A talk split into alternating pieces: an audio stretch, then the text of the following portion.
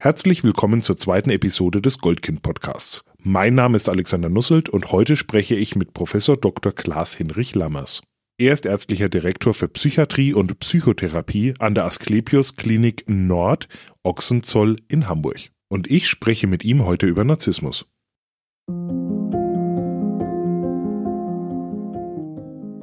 Das Zusammenleben ist nicht immer einfach. Besonders in Familien kann es immer wieder einmal schwierig werden. Das ist auch ganz normal. Im Goldkind-Podcast finden wir mit euch gemeinsam heraus, ab wann es nicht mehr in Ordnung ist, wann Grenzen überschritten werden und wie man sich in solchen Situationen helfen kann. Was genau ist denn eigentlich Narzissmus? Narzissmus, der, der Kern von Narzissmus, was auch so der Bevölkerung ähm, dann auch schon eigentlich hinlänglich bekannt ist, ist ein übersteigertes Selbstwertgefühl beziehungsweise das übersteigerte Streben nach Selbstwertgefühl. Das heißt, es sind Menschen, die ganz, ganz viel ähm, äußere Bestätigung, Anerkennung, Bewunderung brauchen, um ihr Selbstwertgefühl einigermaßen stabil zu halten. So, und das äußert sich halt in Persönlichkeitszügen wie ein äh, sehr extrem selbstbewusstes Auftreten, eine sehr große Anspruchshaltung, also dass sie bevorzugt behandelt werden wollen, dass sie auch als etwas Besonderes gesehen wollen, werden wollen. Das äußert sich in Verhaltensweisen, die allein nicht darauf ausgerichtet sind, immer wieder im Mittelpunkt zu stehen und von vielen ganz viel Lob und Bewunderung zu bekommen. Das ist eigentlich so das, was in der Bevölkerung irgendwie als, als Narzissmus in den Köpfen verankert ist. Das ist aber letztendlich eine sehr, wie soll ich sagen, verkürzte Auffassung von Narzissmus, die an einigen wesentlichen Punkten vorbeigeht. Ähm, man kann provokativ sagen, man kann sehr selbstbewusst auftreten, auch ganz viel Bewunderung versuchen zu bekommen, ähm, sehr mit seinen Erfolgen prahlen und, und, und. Das wäre noch nicht im eigentlichen Sinne Narzissmus, weil zum Narzissmus gehört ganz wesentlich dazu, dass einem eigentlich die anderen Menschen eher egal sind. Das heißt, dass man keine Bindung zu anderen Menschen aufbaut, dass man für die Bedürfnisse die Wünsche, die Persönlichkeit anderer Menschen ganz, ganz wenig Interesse hat, sondern dass man die anderen Menschen quasi nur ausnutzt, um von denen bewundert zu werden und ansonsten sind die einem herzlich egal. Und da kommt man zu einem ganz wesentlichen Kern von Narzissmus, nämlich der Empathiearmut. Das heißt, narzisstische Menschen können bzw. wollen sich gar nicht in andere Menschen einfühlen, wollen sich gar nicht mit denen beschäftigen beschäftigen, sondern sehen die im Grunde genommen nur als Publikum, von denen sie den Applaus wollen. Und wenn sie den haben, dann sind die anderen Menschen im Grunde genommen auch schon wieder egal. Man könnte überspitzt jetzt so formulieren, dass andere Menschen für Narzissten Mittel zum Zweck sind. Genau, genau. Das heißt, das, was eigentlich unseren normalen Alltag ausmacht, dass man mit einem Teil seines Kopfes in, in, in Begegnung mit anderen Menschen immer beim anderen Menschen ist. Also wie geht's dem gerade? Was will der gerade? Was ist für den wichtig? Warum hat er vielleicht einen anderen Wunsch ähm, als, als ich jetzt gerade habe? Also sich fortlaufend mit anderen Menschen und deren inneren Welt zu beschäftigen, ist eigentlich ein Zeichen von psychischer Gesundheit. Weil nur so können wir in Gruppen oder auch in Beziehungen leben und die stabil halten. Das machen narzisstische Menschen ähm, nur nur in sehr, sehr geringen Ausmaß, beziehungsweise nur dann, wenn es ihnen irgendwie ähm, hilft. Das heißt, wenn sie darin einen Sinn sehen, um irgendwie weiterzukommen. Insofern ist auch ein Kriterium von Narzissmus ein ausnutzerisches Verhalten. Würden Sie jetzt sagen, ist, ist das etwas, was diese Menschen ganz bewusst machen? Ist es etwas Unbewusstes oder wie, wie, wie kann ich das verstehen? Ja, und das ist eine gute Frage. Ist, man, man glaubt häufig, dass narzisstische Menschen gar nicht wissen, was sie da tun und gar keine Problemsicht haben. Das stimmt so nicht. Also die, die meisten wissen doch, dass sie in Bezug auf andere Menschen eine Einstellung, ein Leben, ein Verhalten haben, was nicht in Anführungsstrichen normal ist. Also äh, das wissen die schon, bloß sie können im Grunde genommen nicht von ihrer Strategie lassen. Das ist so wie ein Süchtiger, der weiß, irgendwie, mein Alkoholkonsum ist nicht gesund, ich, das schadet mir, aber er kann es halt eben nicht lassen. Und das ist häufig ein ganz großes Dilemma für die Menschen, weil sie eigentlich auch schon wissen, ich muss dort irgendwie raus, aber sie schaffen es letztendlich nicht. Also wenn man jetzt ein bisschen bei dem Thema ein bisschen liest und ein bisschen äh, versucht herauszufinden, was, wo denn, wo denn das so auftaucht und ähm, es kommt ja ganz oft auch das Beispiel im Arbeitsleben, ähm, dass viele Menschen, die auf der Karriere, also Karriere machen ähm, ähm, und hohe Führungspositionen vielleicht einnehmen, dass man denen erstmal pauschal vielleicht auch oft Narzissmus unterstellt. Irgendwie so scheint es auch eine Triebfeder zu sein für, für bestimmte Funktionen und Aufgaben in, in, unseren, in unseren wirtschaftlichen und auch vielleicht gesellschaftlichen Systemen. Also da, da kommen wir in so, wie soll ich sagen, eine sehr differenzierte Diskussion. Ähm, in der Bevölkerung wird der Begriff Narzissmus so wie so als Begriffskeule benutzt. Also immer wenn jemand etwas selbstbewusst auftritt, irgendwie im Vordergrund stehen will, erfolgreich ist, äh, wird gleich von Narzissmus gesprochen. Das halte ich ehrlich gesagt für verkehrt. Ähm, der, der erste Irrtum dabei ist, dass wir alle im Leben bestimmte Rollen spielen oder einnehmen. Jetzt nehmen wir mal, ein Kollege von mir hat mal behauptet öffentlich, dass Thomas Gottschalk ein Prototyp eines Narzissten sei.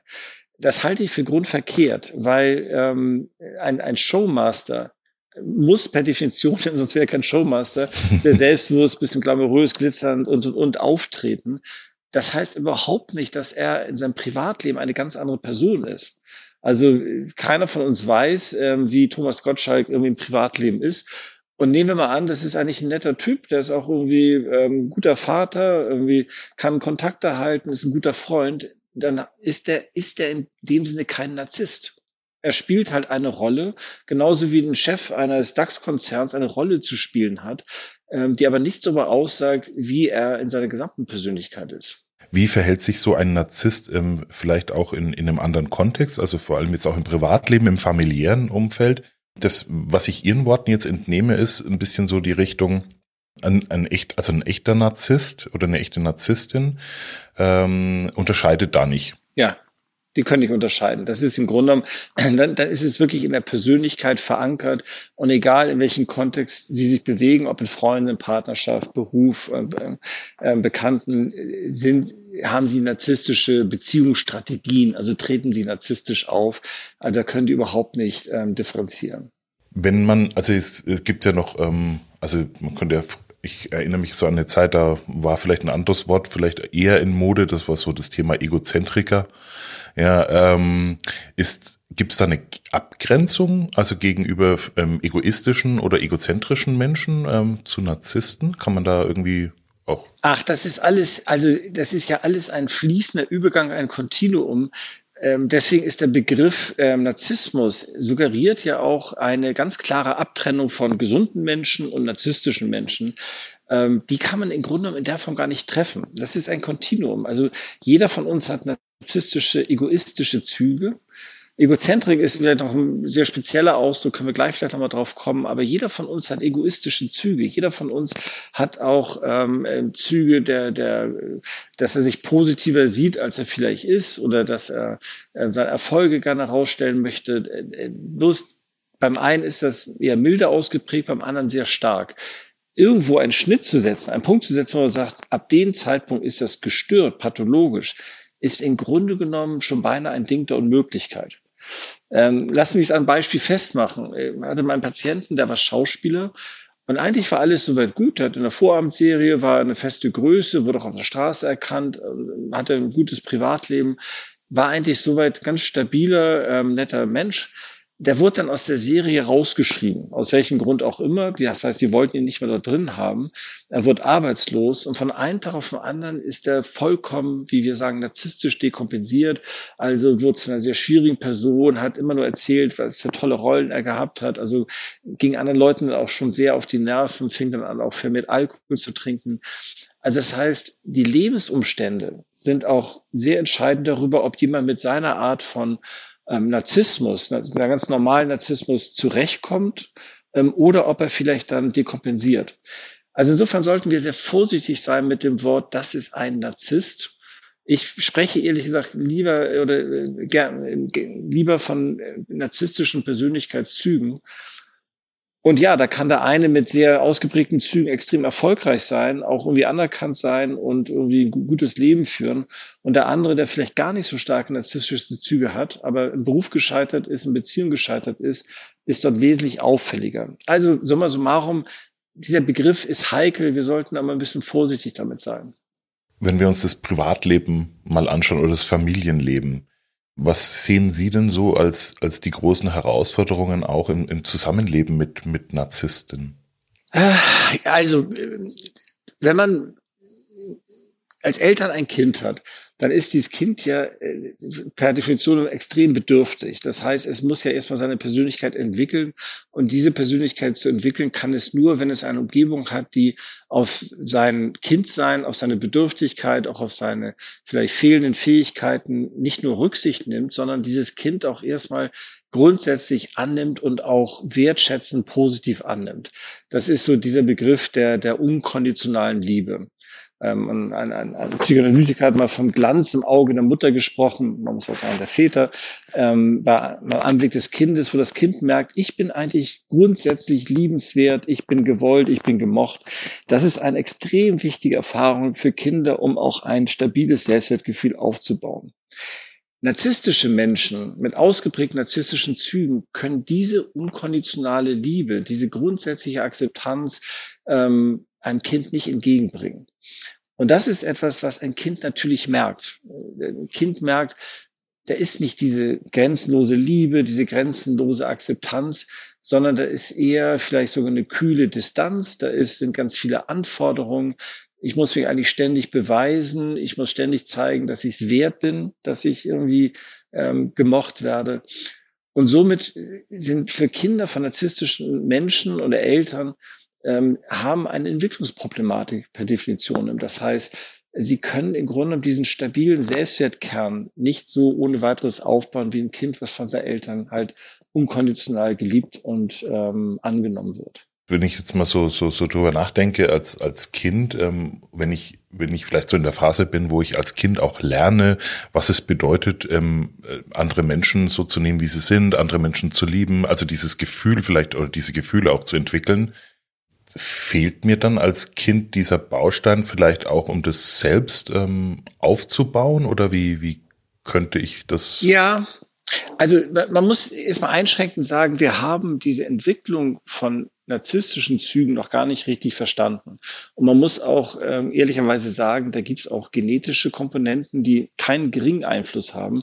Also insofern muss man immer ein bisschen vorsichtig sein zu sagen, wenn das passiert, dann passiert auch das. Das sind so Erklärungen, die sich immer gut anhören, aber die muss man auch ein bisschen mit, mit Vorsicht ähm, genießen. Aber ähm, ich glaube, eine wesentliche Botschaft, die narzisstische Eltern ihrem Kind geben, ist, ähm, so wie du eigentlich bist, bist du nicht gut genug.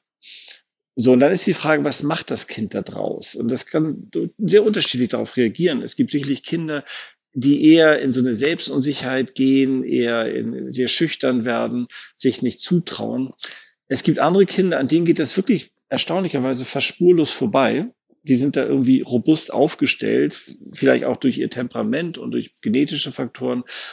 Und andere Kinder kriegen, setzen die Botschaft dahingehend um, ich muss immer was ganz Besonderes machen, damit meine Eltern oder mein Vater, meine Mutter mich akzeptiert.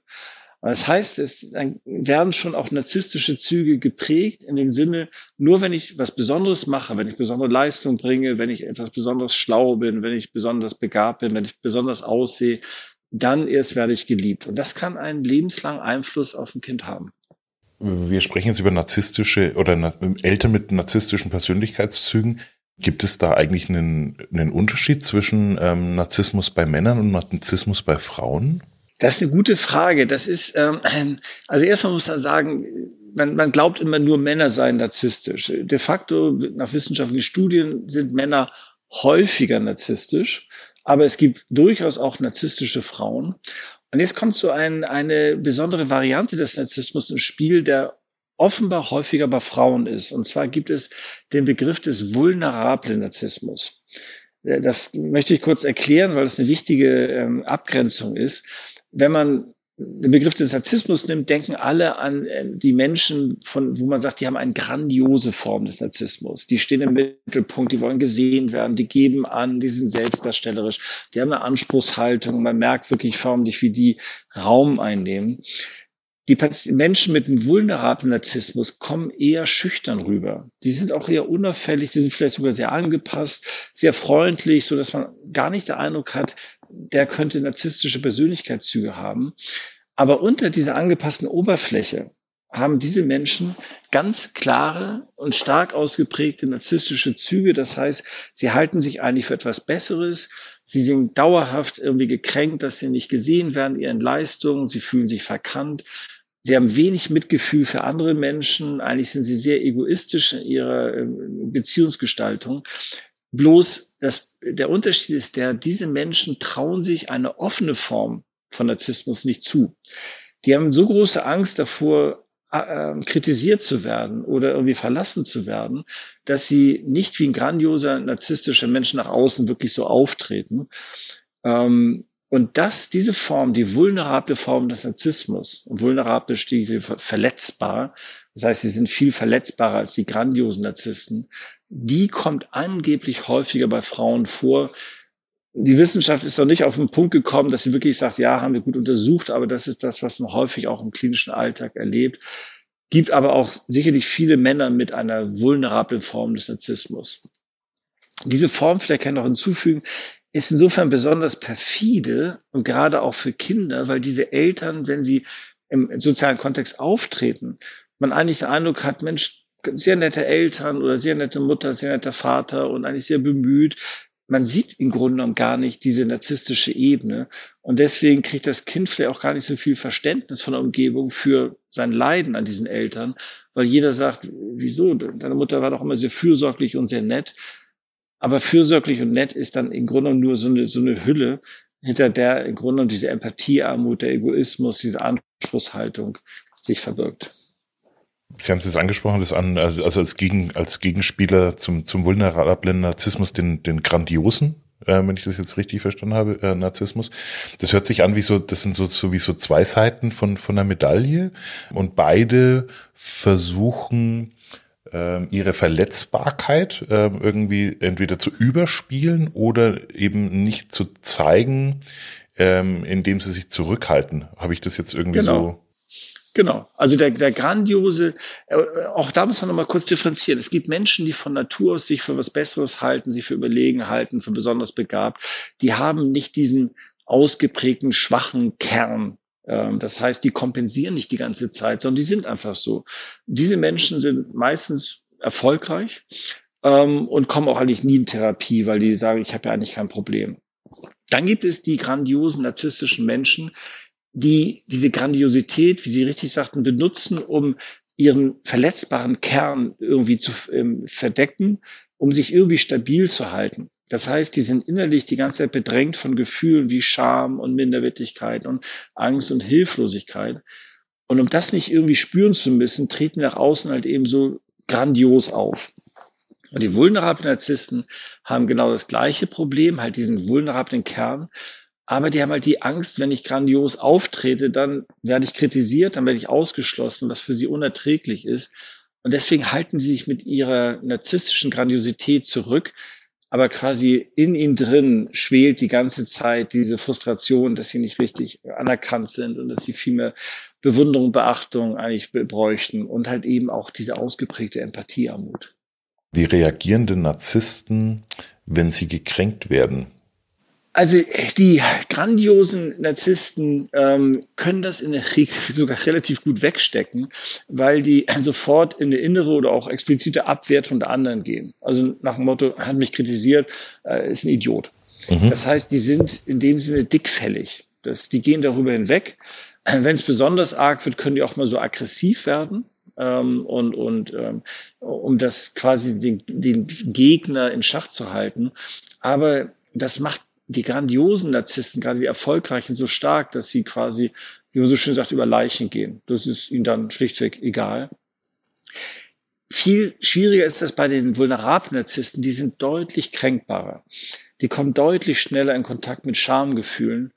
Und dann gibt es im Grunde genommen so zwei Wege. Der eine Weg, den man häufig so erlebt, ist, die werden dann auf einmal, wo man sich fragt, woher kommt das jetzt gerade, wirklich extrem aggressiv, abwertend, ähm, bis hin zu auch, auch ähm, körperlich bedrohlich, einfach weil die so, sich so sehr gekränkt fühlen, dass sie sich nicht anders zu helfen wissen. Der zweite Reaktionsweg, der auch vorkommt, der dann für die Betreffenden bedrohlich ist, die gehen dann im Grunde genommen in seiner Aggressivität gegen sich selbst. Also die, die kommen in so ein Strudel von Scham und Minderwertigkeit, Autoaggression und, und bis hin zur Suizidalität. Und deswegen gibt es nicht wenig narzisstische Menschen, die letztendlich ähm, sich umbringen. Einfach, das ist so der letzte Akt, noch irgendwie Macht zu haben. Und diese Macht üben sie quasi an sich selbst aus in, in Form eines Suizidversuches. In, in jeder Hinsicht ist also Kränkung immer eine große Herausforderung, aber insbesondere für die vulnerablen Narzissten. Also jetzt, wenn ich das jetzt mal so, ähm, so vor dem Auge habe, dann hört sich das für mich auch fast ein bisschen an, also symptomatisch würde ich jetzt auch fast auf eine Depression, also könnte, könnte man auch eine Depression darunter verstehen? Ja, es gibt, also man, man kann sich ähm, vorstellen, dass die narzisstischen Menschen, also die, die gestörten narzisstischen Menschen, eigentlich ständig ähm, so einen depressiven Zustand versuchen abzuwehren. Ähm, wenn man die genau befragt, dann äußert sich dieser depressive Zustand häufig äh, so in Form von einer inneren Leere, ähm, einer Sinnlosigkeit. Das heißt, wenn die so ganz bei sich sind, ähm, dann kommen die in so, so eine Region, wo sie sagen, eigentlich, ich habe keine Freude, nichts bringt Spaß, eigentlich ist alles egal, ich habe nichts, was mich richtig ausmacht, ich bin eigentlich nur eine Hülle. Und deswegen eine, eine beliebte Frage, um das zu, zu, äh, auszu, äh, rauszufinden bei Patienten, ist, dass man sie fragt, wie geht's ihnen, wenn sie so ein Wochenende nur für sich haben? Also Sie wissen, am Freitagnachmittag bis Montagmorgen habe ich eigentlich keine Familie, keine Kinder, keine Freunde, keine Beschäftigung, gar nichts. Ich bin nur quasi für mich. Da würden viele gesunde Menschen sagen, Mensch, ist prima, endlich mal, ich habe so viel um die Ohren und dann ruhe ich mir einfach aus und ich lese ein bisschen oder mache mal ein bisschen Sport und, und, und. Für narzisstische Menschen kann das eine extreme Herausforderung sein, weil sie dann einfach nur mit sich selbst konfrontiert sind und dann merken, eigentlich sind sie innerlich leer. Sie sind hohl. Sie haben nichts, was sie im Grunde genommen nur für sich ausmacht. Und dann stürzen sie sich so in rastlose Aktivitäten, ob das nun irgendwie Sexualität ist oder irgendwie äh, äh, so ein Leistungssport oder irgendwie welche äh, schnell Leute anrufen, möglichst schnell wieder in Kontakt kommen. Das Ganze kann man insofern noch besser verstehen, wenn man sich klar macht, dass die Motivation von uns Menschen, etwas zu tun, hat so zwei wesentliche Säulen. Das eine ist die extrinsische Motivation, also die äußere Motivation, was so viel heißt, ich arbeite, um Anerkennung zu bekommen, ich arbeite, um Geld zu verdienen, ich arbeite, um irgendwie besser als die anderen zu sein oder ich mache zum Beispiel in meiner Freizeit Marathonlauf, damit ich, damit die anderen mich bewundern oder ich lese ein Buch, damit ich beim nächsten Treffen mit Freunden besonders schlau daherreden kann. Das bedeutet, die interessieren sich eigentlich gar nicht richtig für die Sache, sie interessieren sich nur für die Funktion. Das ist im Grunde so, als ob man sagt, ob ich nun ähm, äh, eine Milchfabrik leite, eine Waffenfabrik oder ein Krankenhaus, ist mir egal. Hauptsache ich verdiene wahnsinnig viel Geld und ich bin Geschäftsführer. Die intrinsische Motivation äh, bezieht sich alleine aus den eigenen Interessen. Das heißt, ich lese ein Buch nicht, weil ich davon schlau reden kann, sondern weil ich lesen mag. Ich spiele ein Instrument in meiner Freizeit einfach, weil es mir Spaß bringt, nicht weil ich damit irgendwo auftreten kann und ich gehe, was ich ich jogge, weil ich das Gefühl mag, wenn man irgendwie eine Stunde bei schönem Wetter draußen ist, aber nicht, weil ich jemand erzählen kann, ich habe heute im Halbmarathon gelaufen. Das heißt, die, die eine Motivation ist ganz doll abhängig von äußeren Zuspruch, die andere besteht eigentlich so aus der Persönlichkeit heraus. Nun ist bei uns Menschen in der Regel das eine Mischung aus beiden. Das ist ganz normal. Wir machen Dinge, weil andere die sehen, wir machen Dinge, weil sie uns Spaß bringen. Narzisstische Menschen haben ganz wenig intrinsische, also innere Motivation. Den ist im Grunde genommen letztlich das egal. Die haben keine innere, wirklichen Interessen, keine Leidenschaften, keine Werte, sondern die sind ausschließlich extrinsisch motiviert. Und das ist halt ein großes Problem, weil in dem Moment, wo sie mit sich alleine sind, und jetzt komme ich auch zum Schluss, haben die nichts. Das ist Leere. Da ist, da ist gar nichts. Und das ist, das kann man als Depressivität bezeichnen ob das der richtige Ausdruck ist, aber das, das wird durchaus als solches bezeichnet. Ähm, und das ist für die ein ganz, ganz großes Problem. Also es hört sich ja sehr, sehr anstrengend an. Also wenn, also ich, äh, wie so ein Dauerwettkampf, also oder Dauerwettbewerb. Da haben Sie den Nagel wirklich auf, auf den Kopf getroffen. Ähm, die Patienten sind, oder die Menschen, die sehr narzisstisch sind, sind im Grunde genommen in so einem Daueranspannungszustand. Weil es ist eigentlich nie gut. Es, ist, es gibt keinen Punkt, wo man sagt, jetzt ist einfach, jetzt bin ich zufrieden. Jetzt, also Zufriedenheit ist ja ein ganz wichtiger Zustand bei uns Menschen. Das kennen narzisstische Menschen nicht. Man kann es sehr schön festmachen, so als, als, als, ähm, als, als Beispiel ist dieses Streben nach ähm, besonderen Luxusgut. Also irgendwann kaufen wir einen Porsche. Wenn die einen Porsche haben, der ist nach paar Wochen langweilig. Ja, dann, dann muss es irgendwie noch ein größeres Auto sein. Die kennen keine Stabilität und keine Zufriedenheit. Und nicht wenige dieser Patienten kommen deswegen auch mit Burnout in die Behandlung. Nicht wenige Patienten kommen mit einer Suchterkrankung in die Behandlung, weil die dann bei dem ganzen Stress anfangen, sich mit Alkohol zu beruhigen. Nicht wenige Patienten kommen dann auch mit solchen stressassoziierten psychischen und körperlichen Erkrankungen in die Behandlung. Also, wie Sie richtig sagten, das ist ein extrem anstrengender Zustand. Glücklich sind die bei weitem nicht. Wenn ich mich jetzt mal versuche, in, wieder in, in die Lage von, von Kindern und Jugendlichen zu versetzen, die, die ja einerseits jetzt schon darunter leiden, dass sie eben diese unkonditionale Liebe nicht erfahren, dass sie nicht sich nicht geliebt fühlen, sich vielleicht nicht gesehen fühlen von ihren eigenen Eltern. Und jetzt kommt dann noch dieser, dieser Aspekt hinzu, dass man den Eltern vielleicht gar nicht genügt das heißt ähm, doch dann im Umkehrschluss, dass diese Kinder äh, auch einem Wahnsinnsdruck ausgesetzt sind, äh, allein nur auf, aufgrund, ähm, dass sie in dieser Familie sind. Also ob, ob das Druck ist, ich glaube, was die erstmal spüren, ist, da fehlt etwas. Da ist so eine Distanz, da ist eine Kälte. Das kann ein Kind ja gar nicht begreifen. Das begreifen viele ja auch später, wenn sie, wenn sie Erwachsene sind, dass in ihrer Kindheit etwas gefehlt hat. Ähm, Insofern ist es vielleicht gar nicht Druck, sondern, also es kann natürlich auch Druck sein, wenn die Eltern sagen, komm, du musst die Beste in der Klasse sein, du musst im Sport super gut sein, du musst gut aussehen, wo sie merken, meine Eltern quasi benutzen mich ähm, für ihren Narzissmus, um mich quasi anderen auch präsentieren können als ganz besonderes Kind. Aber häufig, glaube ich, ist das so, dieses, da, da fehlt, da fehlt Liebe, da fehlt Geborgenheit, da fehlt dieses Gefühl, ich bin hier aufgehoben. Es fehlt dieses Gefühl von, von Geborgenheit. Wenn ich jetzt, also ich, ich weiß nicht, ob Sie, ob Sie, ob Sie ähm, vielleicht ähm, auch Erfahrungen äh, oder schon schon gesehen haben äh, bei Kindern und Jugendlichen, die die aus so einem aus so einer Familie kommen. Wenn ich das als Kind feststelle, also was oder als Jugendliche, was was kann ich denn eigentlich tun? Weil meine Eltern sind ja erstmal wie sie sind. Ähm, Habe ich da überhaupt Möglichkeiten, wenn ich damit nicht zurechtkomme? Ach, das ist eine ganz, ganz schwierige Frage, weil ähm, erstmal, glaube ich, merken das viele gar nicht so.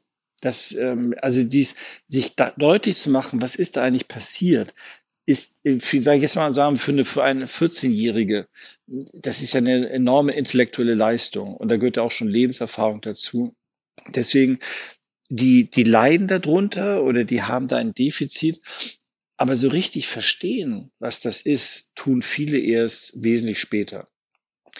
Ähm, da müssen, um, damit die in dem Alter schon irgendwie merken, ich muss jetzt irgendwas tun, das, das, das ist nicht erträglich, da muss schon wesentlich mehr passieren. Also da muss schon eine ganz manifeste Vernachlässigung auftreten oder wirklich Missbrauch oder oder ein, ein extrem aggressives, äh, gewalttätiges Elternhaus ähm, dass die dann vielleicht auch letztendlich dann bei Kinder- und Jugendpsychotherapeuten ähm, landen, um sich Hilfe zu holen. Aber seien wir ehrlich, das ist mit 14, 15 ist das eher die Ausnahme. Also da muss schon wirklich viel passieren, dass die sich irgendwie Hilfe holen oder die um, äußere Umgebung auch sagt, dieses Kind braucht jetzt wirklich Hilfe. Sie haben es angesprochen, das Thema Gewalt. Ähm, jetzt bei Narzissten, ähm, wir haben drüber gesprochen, äh, als vieles ist ja passiert ja auch auf psychischer oder mentaler Ebene, ähm, die, die, das, die, die Auswirkungen. Wie ist es denn mit, mit äh, physischer Gewaltausübung durch Narzissten? Kann man da, also ja, das würde ich ehrlich gesagt gar nicht mal so auf ähm, dann sagen Eltern, die ihre Kind schlagen, haben ähm, narzisstische Störungen, weil äh, es gibt auch dissoziale Störungen, es gibt schlichtweg auch gewalttätige ähm, Menschen, die keine manifeste psychische Störung haben. Es sei denn, man sagt, gewalttätig zu sein ist per se eine psychische Störung, aber das, das wäre dann sehr, doch sehr, sehr gewagt. Ähm, ich glaube gar nicht mal, aber da muss ich sagen, bin ich jetzt auch kein Experte ich glaube gar nicht mal, dass das Gros der Kinder von narzisstischen Eltern unter physischer Gewalt leiden. Ähm, ich glaube, da wird man viel auf ihre Kinder finden, die einen Elternteil haben, der alkoholabhängig ist oder ähm, der einfach ein sehr aggressiver Mensch ist. Aber das muss nicht sofort heißen, dass er auch ein narzisstischer Mensch ist. Also insofern, aber wie gesagt, da, da fehlen mir auch die Studienlage und auch die, die Erfahrung, weil ich halt kein Kinder- und Jugendpsychiater bin. Ähm, ich glaube, diese Vernachlässigung, die, die emotionale, die, die psychische Vernachlässigung ist, ist da weitaus, ähm, steht da weitaus im Vordergrund. Was muss denn eigentlich passieren oder was passiert denn in der Regel oder ähm, dass ein Narzisst oder eine Narzisstin äh, für sich erkennt, ähm, dass er oder sie so nicht weitermachen möchte und was ändern möchte, also in Therapie geht? Was sind denn da Auslöser für? Also die, der häufigste Auslöser, und das wurde auch in Studien gut untersucht, sind im Grunde genommen interaktionelle Schwierigkeiten. Also meine Freundin hat sich schon wieder von mir getrennt, im Beruf bin ich schon wieder gescheitert, ähm, irgendwie Freunde haben sich von mir distanziert. Also wirklich so interaktionelle Probleme. Das ist der häufigste, sicherlich einer der häufigsten Gründe, dass die Patienten in Therapie kommen. Dann ist es häufig so eine chronische Frustration, dass man irgendwie im Leben nie zufrieden ist, nie irgendwie äh, an einen Punkt kommt, wo man sagt, mir geht's eigentlich wirklich gut. Und dann sicherlich auch sehr häufig kommen die mit so sekundären Erkrankungen, also mit Depressionen, mit Suchterkrankungen, in suizidalen Krisen, wo im Grunde genommen erstmal gar nicht so im Mittelpunkt der Narzissmus steht, sondern diese andere psychische Störung. Und dann findet man so nach und nach heraus, dass die, ähm, äh, dass dem eine narzisstische Problematik zugrunde liegt. Diese Menschen, die in Therapie kommen, die haben im Grunde genommen, also man sagt, eine gute Prognose ist vielleicht ein bisschen zu, zu, ähm, zu, zu stark, aber die, die zeigen ja, mir fehlt etwas. Also wenn jetzt klassischerweise Patient kommt Therapie, irgendwie Ehe ist gescheitert und irgendwie beruflich ist er auch, äh, gibt es Probleme und ähm, sagt, ich kann nicht mehr, ich halte die Belastung nicht mehr aus, dann heißt das ja, ähm, ich brauche eine stabile Beziehung. Ich brauche auch ein stabiles berufliches Umfeld. Das heißt, die haben ein, ein gesundes Bedürfnis, was aber so massiv frustriert wurde, dass sie darunter leiden. Und das wiederum ist eine gute Grundlage, um eine Therapie zu beginnen. Sie haben ähm, angesprochen, für Kinder, Jugendliche ist es äh, schwer bis fast unmöglich, überhaupt festzustellen, was da in der Familie überhaupt passiert. Wenn ich jetzt als außenstehende Person äh, in meinem Umfeld so etwas beobachte, also vielleicht auch über längere Jahre und, und sehe, dass, ähm, dass ich vielleicht Menschen in meinem Umfeld habe, die kann ich, kann ich da was tun? Ähm, kann ich, kann ich da was ansprechen? Äh, wie, wie, ähm, oder wir haben ja vorhin auch drüber gesprochen, über das Thema Kränkung. Könnte es vielleicht sogar eine Kränkung bedeuten für, für Narzissten, wenn da jemand kommt und ähm, da vielleicht ein Fass aufmacht? Ja, also das ist, ähm, das ist sicherlich ganz, ganz heikel. Wie kann man einem narzisstischen Menschen sagen, du hast narzisstische Züge und dein Kind leidet darunter. Ich glaube, das ist ein so ja, schon ein sehr großer Vorwurf und gerade bei narzisstischen Menschen ist die Wahrscheinlichkeit, dass sie sagen, ja, stimmt, du hast recht und ich sollte mir Hilfe holen, ist doch eher, eher gering. Jetzt, wie gesagt, bin ich kein Kinder- und Jugendpsychiater und da nie auch nicht berufen zu sagen, ja, das sind die besten Art und Weisen, ein Kind zu helfen. Aber so aus meiner jetzt Erfahrung aus, aus würde ich sagen, wenn man das bemerkt, ist vielleicht sogar das Wichtigste zu gucken, kann man dem Kind irgendwelche ähm, einen Kontakt anbieten, wo es das bekommt, was es bei den Eltern nicht bekommt. Und das ist auch interessanterweise das, was sich Kinder dann häufig suchen. Die suchen sich irgendwie entweder ein Oma oder Opa oder die Tante oder irgendwie die Lehrerin oder irgendwie im Sport irgendwelche Vorbilder, wo sie merken, Mensch, der gibt mir das, was ich eigentlich bei meinen Eltern nicht habe. Und vielleicht ist das häufig auch ein wichtiger Ansatz, dass man sich fragt, so, wie, was für eine Umgebung kann ich das Kind bringen, ohne es aus der Familie zu nehmen, wo es wesentlich positive Erfahrungen machen kann in Bezug auf die eigene Person. Ich glaube, ein, eine ganz wichtige ähm, Sache bei der, äh, beim Aufwachsen eines Kindes ist, dass er auch merkt, ich werde in meiner Individualität einfach gesehen und gefördert.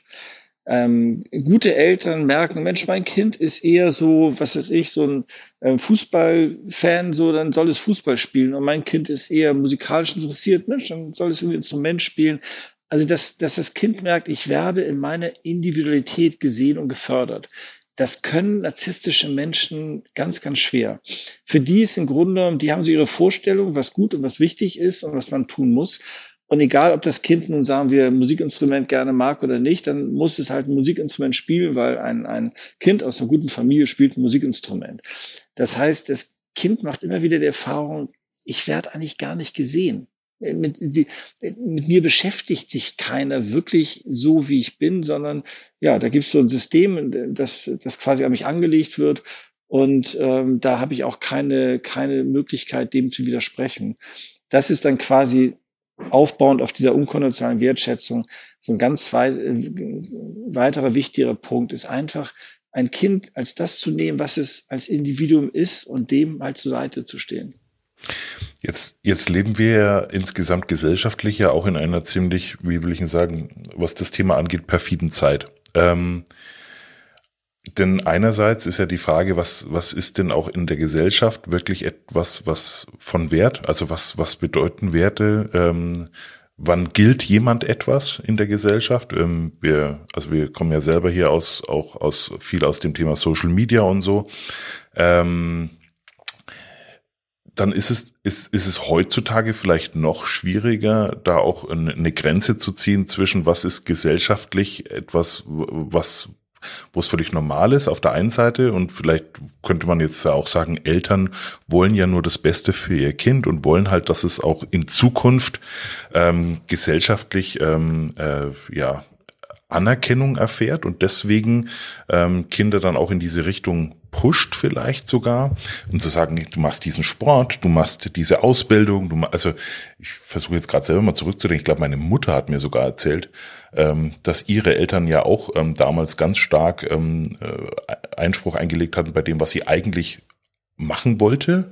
Und da ging es auch gar nicht darum, was sie eigentlich will. Und wenn ich mit meinen Großeltern, glaube ich, wenn ich denen zuhöre, dann wäre es eigentlich so das Thema, ihnen war es halt wichtig, dass meine Mutter zukünftig, also ne, was was was wirklich relevant ist, was wichtig ist und und und und wo, wo kann man kann man da eigentlich irgendwo die Grenze ziehen, was noch Nein. ist nicht? Nein, das ist also ähm, deswegen äh, warne ich immer davor, dieses Wort Narzissmus immer so gießkannartig auf alle Probleme, die da äh, äh auch in Beziehung oder auch in, in, in Kind-Eltern-Beziehung auftreten, auszugießen, weil ähm, das ist jetzt kein Phänomen, was alle Schwierigkeiten erklärt, die auftreten.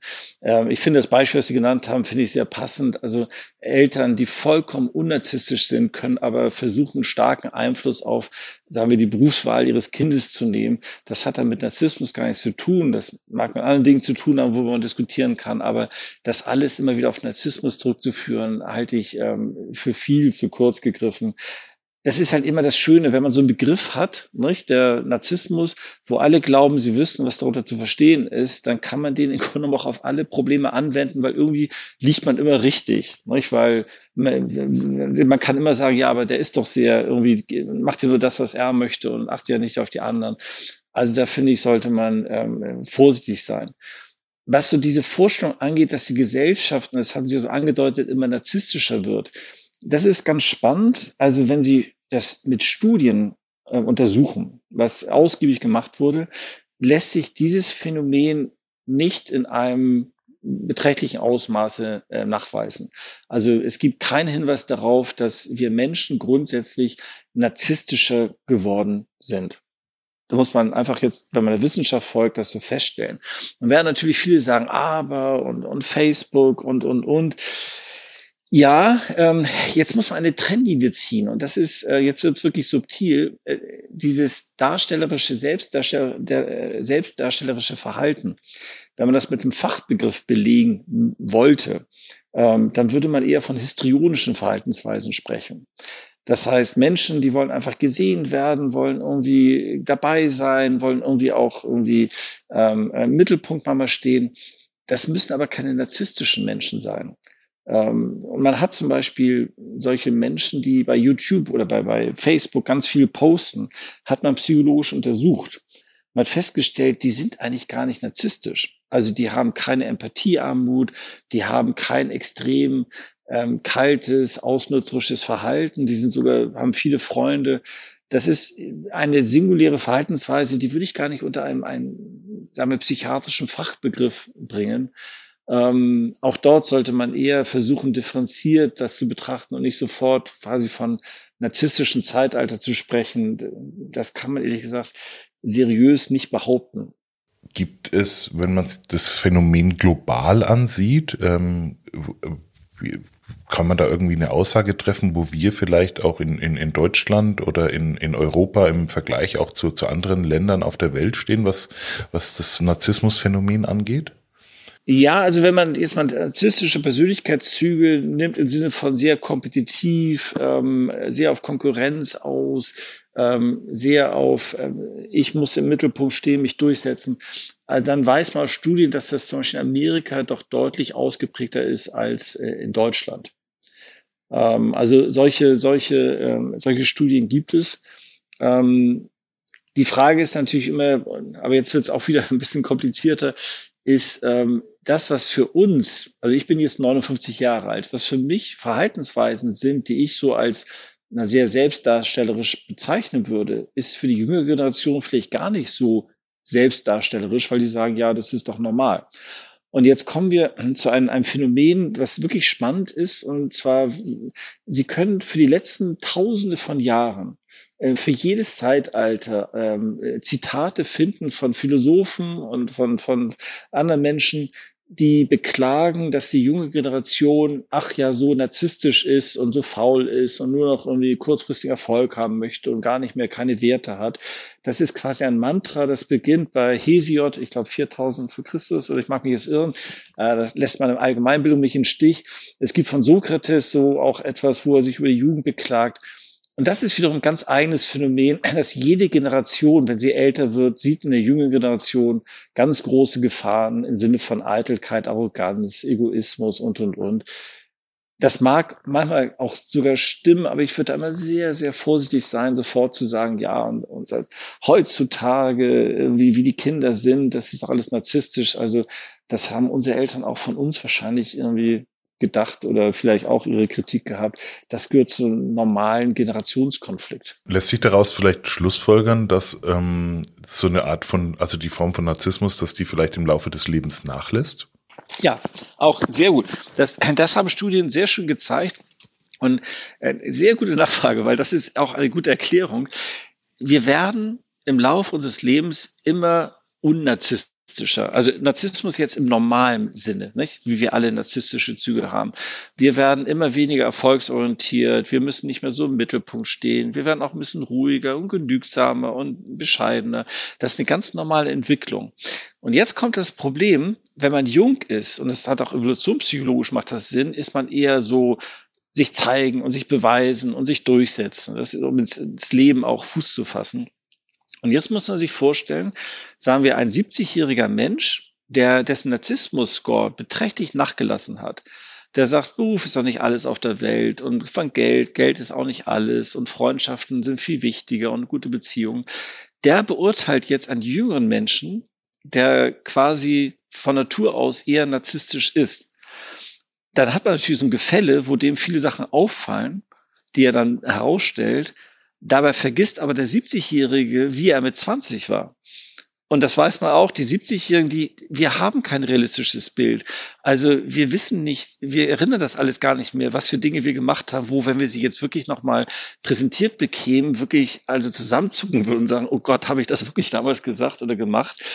Insofern ist diese Generationskonflikt hat doch etwas mit der Veränderung unserer Persönlichkeit im Laufe des Lebens zu tun und mit der Schwierigkeit, ähm, sich zu erinnern, wie war ich eigentlich, als ich ähm, 20 Jahre alt war. Na, da kann man ja dann gelassen in die Zukunft schauen.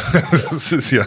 Ja, ach, also ich möchte jetzt, ich bin, ich bin nicht jemand, der sagt, ist doch alles irgendwie in Butter und uns geht's doch gut und und und, obgleich wir, wir klagen auf einem extrem hohen Niveau und auch wenn man sich so soziologische Studien anschaut, ähm, muss man sagen, viele Dinge sind wirklich besser geworden. Und so meine, wenn, wenn mir Menschen sagen, ja, Narzissmus, jeder für sich und und und, muss ich sagen, ja, ich, ich bin kein, ich kann es letztendlich nicht beurteilen, ich muss mich auch nur an Studien halten, aber schauen wir uns mal an, in den 60er Jahren in Deutschland als schwuler Mensch war man total ausgegrenzt. Als alleinerziehender Mutter war ein Riesenskandal. Irgendeine Minderheit war einfach ausgegrenzt, wurde nicht gesehen, wurde nicht irgendwie gefördert was wir heutzutage alles haben, auch an Diversität und auch an Akzeptanz, an Hilfsorganisation, an auch ähm, ähm, Toleranz, ist eigentlich, wenn man es vergleicht mit der Gesellschaft vor 50 Jahren, ähm, extrem positiv. Aber wir, wir, wir verklären immer die Vergangenheit und sagen, ja, damals gab es ja noch Werte und damals war die Welt in Ordnung. Nein, damals war die Welt genauso wenig in Ordnung, wie sie heute in Ordnung ist. Ich würde sogar sagen, heute ist die Welt etwas, etwas weniger, weniger in Ordnung als früher. Das heißt, es, es hat sich doch vieles durchaus verbessert, aber die Welt ist nie grundsätzlich in Ordnung. Vielen herzlichen Dank. Sehr, sehr gerne. Vielen Dank fürs Zuhören. Wenn dir diese Episode des Goldkind Podcasts gefallen hat, folge uns bei Spotify, Apple Podcasts oder wo auch immer du gerne Podcasts hörst. Unter goldkind-stiftung.com findest du weitere Informationen und hilfreiche Tipps und Tricks für die herausforderndsten Situationen des Zusammenlebens.